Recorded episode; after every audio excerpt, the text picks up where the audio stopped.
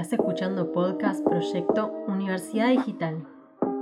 En esta serie de episodios conversaremos sobre las diversas miradas y temáticas vinculadas al proyecto Universidad Digital y el camino hacia una alfabetización crítica para la transformación de las prácticas de enseñanza. Conduce Agustina Huertas. Les damos la bienvenida a un nuevo episodio del podcast de Universidad Digital. En esta segunda temporada conversaremos sobre el futuro de la universidad junto a especialistas del exterior que forman parte del proyecto Universidad Digital.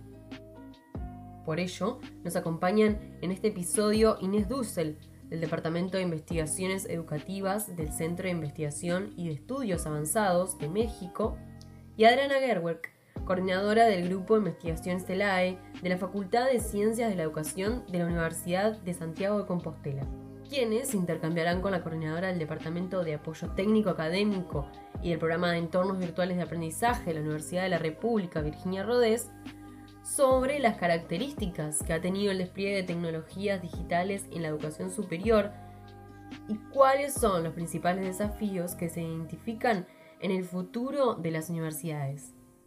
En este quinto episodio, la conversación se centrará en las brechas que ha dejado este pasado reciente pandémico y las nuevas demandas instaladas. ¿Es necesario ir por un cambio o apostar por la permanencia?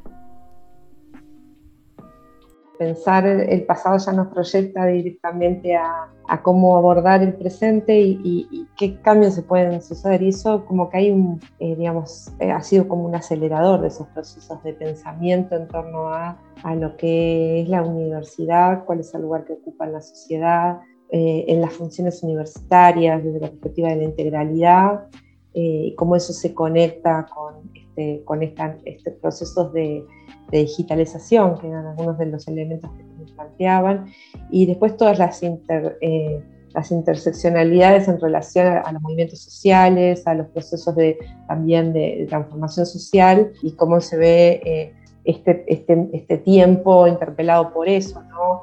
Como el tema de la aceleración del capitalismo plataforma, como también lo que tú planteabas de, los cambios de, pensamiento sobre la vida, la visión de la vida, el, porqué de la vida y, pensar este, desde la perspectiva del trabajo, bueno, qué es lo que quiero para mi vida, ¿no?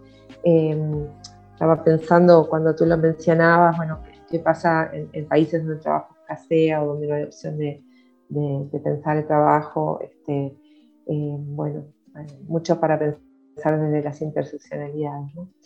Em, y, esto de la regeneración que también planteabas, este, de, las perspectivas feministas en torno a este tema. Claramente hay una cierta, un cierto aire refundacional, pero a la vez esa tensión entre ese otro, ese otro movimiento que también planteaba Adriana de eh, oscilar entre la regeneración y lo que se mantiene. Claramente como algo transicional que se está procesando y que, y que se juegan esas tensiones entre la permanencia, lo, instituido y lo que puede llegar a ser este, algún movimiento instituyente. Hay que ver qué, qué pasará. ¿no? Eh, a mí me gustaría retomar algunas de las cosas que plantearon, un par de ejes que, me gustaría que profundizaran. Uno es la cuestión de las brechas. ¿no? Inés planteaba la brecha entre la universidad y la sociedad. Adriana planteaba la cuestión de, las brechas en términos de, que no se han pensado las cuestiones del acceso eh, y, después también eh, la necesidad de saberes prácticos y reflexivos y saberes que posibilitan una, de una perspectiva sociotécnica el desarrollo. ¿no? Eh, aparecieron nuevas brechas, podemos pensar de que hay nuevas brechas, existen nuevas brechas y, y también alguna cuestión vinculada a la brecha de participación ¿no? Que, ahí está la demanda de participación estudiantil, desde qué perspectiva, ¿no? porque desde qué lugar se colocan los estudiantes en, esa, en esa demanda. ¿no? En el caso que traía Adriana, eh, es, ese, es, esa, es, esa, demanda, bueno, pero es una demanda por, por, un cambio o es una demanda por una permanencia. ¿no? Eh, y lo mismo con respecto a, a las organizaciones de docentes. Este, cuánto, cuánto hay, y acá esta transversalidad con el trabajo, ¿no? de la función docente como función de, como desde, desde, un lugar de, que, somos también trabajadores, trabajadoras, y qué pasa con eso. ¿no? Y después algo también vinculado a, eso de la, participación, eh, algunas cuestiones de los estados de movilización, qué procesos solidarios se han dado, se han visualizado esos procesos solidarios, la cuestión de seguimiento acompañamiento que traías tú también, Inés. Eh, ¿Es posible pensar que esto pueda dar, generar esos, esos, esos procesos que se dieron de, mayor articulación en algunos casos, de mayor acompañamiento entre, entre compañeros, entre compañeras, eh, se dé un cambio en esa, de naturaleza, de, discusión sobre la naturaleza de la educación, la naturaleza de los aprendizajes, la apropiación de saberes. Yo veo una, quizás, bueno, esto depende mucho de dónde una está parada, ¿no? Por supuesto. Pero yo veo una demanda de una mayor calidad de vida me parece a mí, ¿no? que hay algo que la pandemia instala que es, bueno, ¿no? como una, una mejor calidad de vida. Y eso, por ejemplo, en el caso de las universidades en México, implica, y sobre todo de los espacios urbanos, que son espacios que se han vuelto muy hostiles en el último tiempo, no solamente por cuestiones de seguridad, sino por la cuestión del transporte, de la polución, es un tema eh, en el cual, en parte también retomando lo que decía Adriana, que la gente no se quiere mover tanto. ¿no? Y hay una idea, bueno, de que hay del movimiento en la ciudad, es un movimiento que exige demasiada energía, que al final, si voy y no me compensa, ¿no? Esto que está pasando. Eh, entonces creo que ahí hay eh, puede haber, eh, pensando en las brechas, puede haber, eh, digamos, esta brecha entre lo que la institución y sobre todo la cara de la institución que ven los estudiantes, que son los profesores, básicamente, aunque también está esta parte administrativa que no siempre es sensible, no responde a las, digamos, esto, ¿no? no hay una sensibilidad respecto a las situaciones que, que se vienen atravesando, bueno, me parece a mí que va a generar un enfrentamiento, es probable que genere un enfrentamiento entre estamentos, ¿no? podemos decir, de la universidad.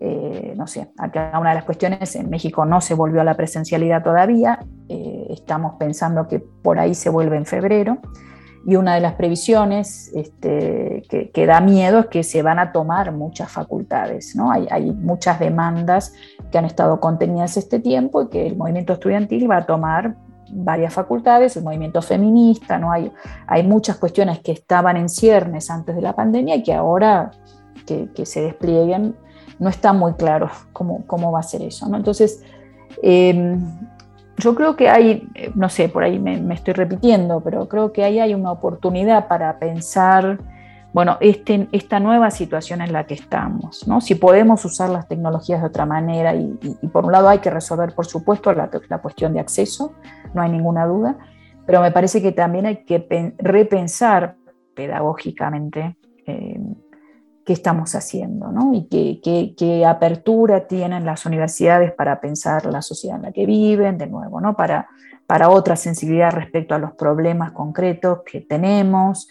Eh, para garantizar o para ofrecer una vida estudiantil, no sé, recuperar, porque yo creo que también las universidades se volvieron, lo voy a decir un poco mal y pronto, pero enseñaderos, ¿no? Esta idea de que, nada, vos te limitás a dar, este, como además la ciudad es hostil y el campus de ratos es hostil, no hay ciclos de cine, no hay mucha vida cultural, cada uno va, toma su clase y se va.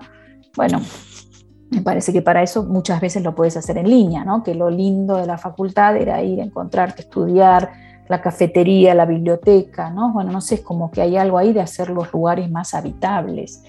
Y me parece que eso va a haber, va a haber que hacer un rediseño arquitectónico, un rediseño de la sociabilidad, ¿no? Este, eh, y un rediseño de propuesta pedagógica más amplia, no solamente curricular, aunque lo curricular, por su opinión, curricular y pedagógico, como se dan las materias, qué materias se dan, ¿no? Este, no sé, para mí ahí la tecnología debería ayudar, no nos resuelve el problema, pero podría ayudar a pensar algunas otras estrategias. ¿no? Este, conozco a alguna gente que estuvo trabajando en la pandemia con películas, con cortos, ¿no? bueno, con en contextos urbanos muy difíciles, era bueno como tratar de acompañar y, ayudar a los chicos a mantener un, lazo con el estudio, ¿no? a través de contenidos académicos, pero también esos contenidos académicos, bueno, a ver, miremos si estamos dando historia a un documental de los años 20, miremoslo todos juntos, discutamos, bueno, y ahora lee este texto, y ahora volvamos a esto, y ahora escribí en el blog, ahora hace un video. Bueno, era una idea de repensar todos los días una propuesta, era, ¿no? No me siento y te doy, ¿no? Y bueno, ¿y vos qué pensás y qué están pensando y cómo lo están construyendo? Eh, eso para mí, ojalá que ese tipo de pedagogías se instalen más, ¿no? Este, pero de nuevo, como decía antes, me parece que depende mucho de que la universidad, las universidades escuchen que hay una demanda en este sentido y que ya no, no, no se puede seguir haciendo las cosas como se venían haciendo. Sí, es difícil. digamos, yo pensaba mientras hablaba con Inés, todo este tema de, claro, estar viendo, tratar de ver, digamos, desde una perspectiva no mecanicista, digamos, eh, todo este, cuántos movimientos internos puede haber que tensionan, ¿no? Indudablemente hay muchísimas cosas que han ido tensionando todo, todo este proceso, ¿no? Y presionando por un lado, por el otro, ¿no? Yo todo el tiempo se me, venía a la cabeza que no, no, no, me tengo que olvidar en qué contexto, ¿no? Nosotros en Europa venimos de un proceso de, de lo que significó y que significa el, 20 años del espacio europeo de educación superior, que significó una transformación de la universidad hacia un modelo de rendición de cuentas, un modelo de aplicación muy, muy de, resultados y, de, formar para, para el trabajo, no para la reflexión crítica, para la transformación de la sociedad, para todo eso que, que plantea, que nosotros pretendemos, digamos. El modelo de universidad en donde yo estoy instalada es un modelo de universidad que plantea eso. Eso no quiere decir que yo desde mi espacio de trabajo no genere contradicciones a eso, ¿no? O sea, por eso digo que no, no plantearlo desde una perspectiva mecanicista y tal, pero no me puedo olvidar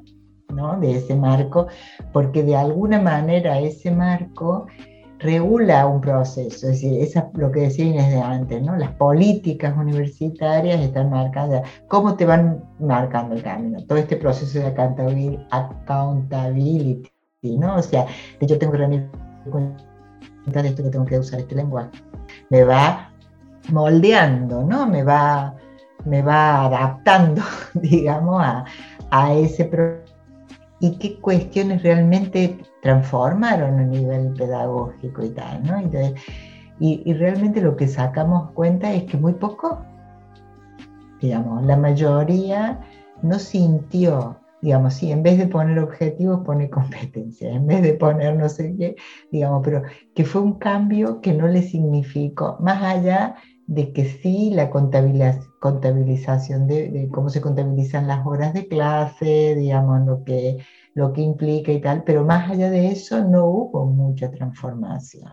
Entonces, se suponía que tenía que haber una transformación pedagógica fuerte junto con el espacio europeo, pero bueno, hay resistencia a eso por parte del profesorado, por más regulación, digamos, hay pelea en algunos para un sentido y en otros para otro, digamos, ¿no? En algunos para mantener el statu quo de lo que se venía desarrollando antes o porque realmente reproducen lo que ellos aprendieron, ¿no? Entonces, bueno, hay un modelo transmisivo que es el dominante, que es el que el que realmente, digamos, este, sigue vigente, ¿no? O sea, el modelo transmisivo y una evaluación tipo T para verificar si se ha retenido o no se ha retenido la información en todos los, en casi todos los ámbitos disciplinares, ¿no? En casi todos los ámbitos disciplinares, porque el gran escándalo durante la pandemia era la preocupación con respecto al al fraude en la evaluación y cómo garantizo que es ese alumno el que está haciendo el examen y no sé qué, digamos, ¿no?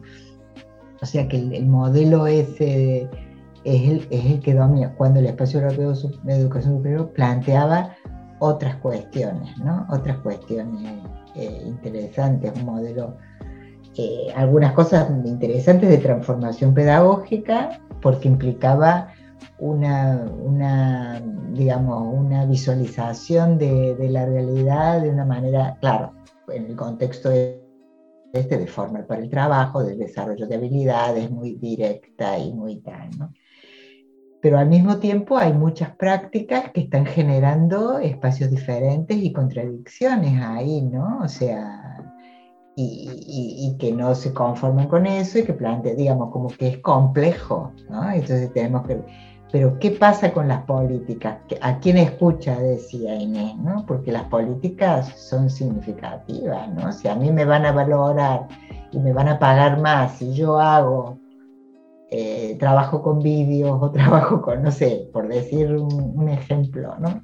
O si yo trabajo tal, bueno, voy a mirar por lo menos de, de, hacerlo distinto. O si yo voy a tener posibilidades de hacer una cosa diferente, no sé qué, si hago esto otro, digamos, hay formas de ¿no? regular los procesos según el modelo de universidad que se quiera. A mí mi preocupación es que yo creo que la universidad y lo he visto la CRUE, las propuestas que sacaba la CRUE a nivel nacional, digamos, que no tiene claro cuál es el modelo. Y la nueva ley que está sacando ahora el ministro Castel, no, no, está claro cuál es el modelo de universidad, ¿no? más allá de la parafernaria clásica, digamos, ¿no? Hacia cómo se inserta la universidad en la sociedad, qué, modelo, qué pasa con la sostenibilidad, con, el cambio climático, con tal, qué pasa con la transferencia, la, la transferencia está leída desde la transferencia a las empresas, no la transferencia a la sociedad para la reflexión y tal, digamos, en ese contexto, ¿no? Desde ese punto de vista, yo creo que la pandemia ha significado paralización de la, de la participación. A mí, por lo menos yo lo he visto en tanto del alumnado como del profesorado como, como trabajador. Digamos, las reivindicaciones del profesorado, el profesor se ha aislado, yo, por lo que yo he vivido, ¿eh? no quiere decir que no haya habido a lo mejor, no, pero ha habido procesos de aislamiento, de resguardo en su propio lugar, desde digamos, hay más aparentemente hay más participación porque la gente asiste a, los claustros, por ejemplo, a las reuniones, pero sin micro y sin vídeo. Esto es, esto es interesante para analizar, ¿no? Porque es el tema de estar pero no estar, ¿no?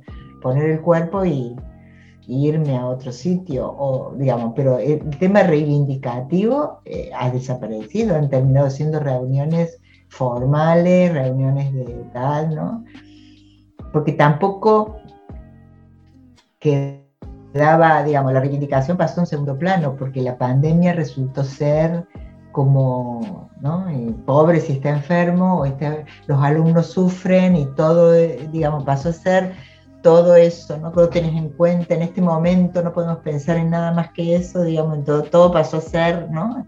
Entonces, eh, no había espacio para, lo que no quiere decir que los, eh, algunas esferas aprovecharon esto para hacer lo que quisieron, ¿no? con los presupuestos, con, con, con, toma de decisiones que se fueron para un lado sin, sin haber tenido un control como el que a lo mejor hubiesen tenido si hubiese sido presencial. ¿no? O sea, yo creo que, que ha disminuido mucho la participación a nivel de eso, de, pelea, de espacio y tal, ¿no? Entonces, como que ahora era prioritario la salud, el bienestar emocional del alumnado, o sea, eran, eran otros, otras las prioridades y eso estaba, era un despropósito plantearlo en, algún otro momento, pero sí eh, yo creo que, que ahí no sé cómo va a ser la vuelta realmente. ¿Y qué va a pasar ahí? ¿Cómo va a ser el impacto de eso? ¿no? cuando volvamos a tener presencia. Por otro lado, me parece que hay una, eso que decís, yo coincido totalmente, hay una resistencia a la vuelta al trabajo. ¿no? Esto bueno, Google planteó cuando sus trabajadores no quisieron volver a trabajar eh, Entonces, Google dijo, bueno, yo he hecho los edificios, los edificios de Google que eran emblemáticos de tanto confort y no sé qué, no sé cuánto, y los trabajadores ahora no querían ir y tuvo que negociar tres días, dos días, no sé qué, pero bueno, o sea, como que sí hay una sensación de no querer volver porque los espacios empezaron a ser agresivos también, ¿no? O sea, ¿qué valor tiene el espacio para realmente el encuentro, la posibilidad de en, otros espacios, por ejemplo, yo hablaba con una persona que lleva un equipo de trabajo y decía que él quería que volviese la gente a trabajar, porque el ambiente de trabajo hace que, digamos, también se aprenda y se desarrollen cosas que cada uno desde su casa no, se, no lo podía hacer. ¿no? Yo escucho mientras habla el otro, yo eh, viene uno y me pregunta tal cosa, o viene otro y no sé qué. Entonces eso establece un contacto y una sinergia que se genera en el ambiente de trabajo que, cada, que si yo estoy en mi casa haciendo lo mío no lo tengo. Eso, eso yo creo que las investigaciones que se hicieron en Suecia hace muchísimos años mostraban eso, ¿no? las dificultades que la gente que se trabajaba en su casa, eh, todo el problema gremial, por ejemplo, los gremios estaban como locos con eso porque se perdían los niveles de, lucha y de participación ahí, ¿no? Bueno, eso digamos, yo no me quiero, no quiero que olvidemos ese contexto en el que estamos, ¿no? Que, que está bien, no determina mecánicamente, pero que bueno, que está ahí y es un elemento que, que nos hace, por lo menos aquí, ¿no? nos olvidamos que, que existe, pero está en las pequeñas cosas que nos van largando todos los meses de ahí habría que hacer esto, bueno, las nuevas leyes que aparecen también lo retoman. Y, ese es el contexto ¿no? de, una universidad con una función que no es la del pensamiento crítico, la de transformación de la sociedad, eh, eh, al margen de que, que, nuestra tarea tendrá, tiene que ser la de generar contradicciones ahí, pero, pero tenemos que pelear con, con, con eso, ¿no? usando todo, la tecnología. el cara a cara, digamos, usando todas las posibilidades que tenemos, ¿no? A nivel de, de nuestros pequeños espacios de trabajo. Estás escuchando podcast Proyecto Universidad Digital.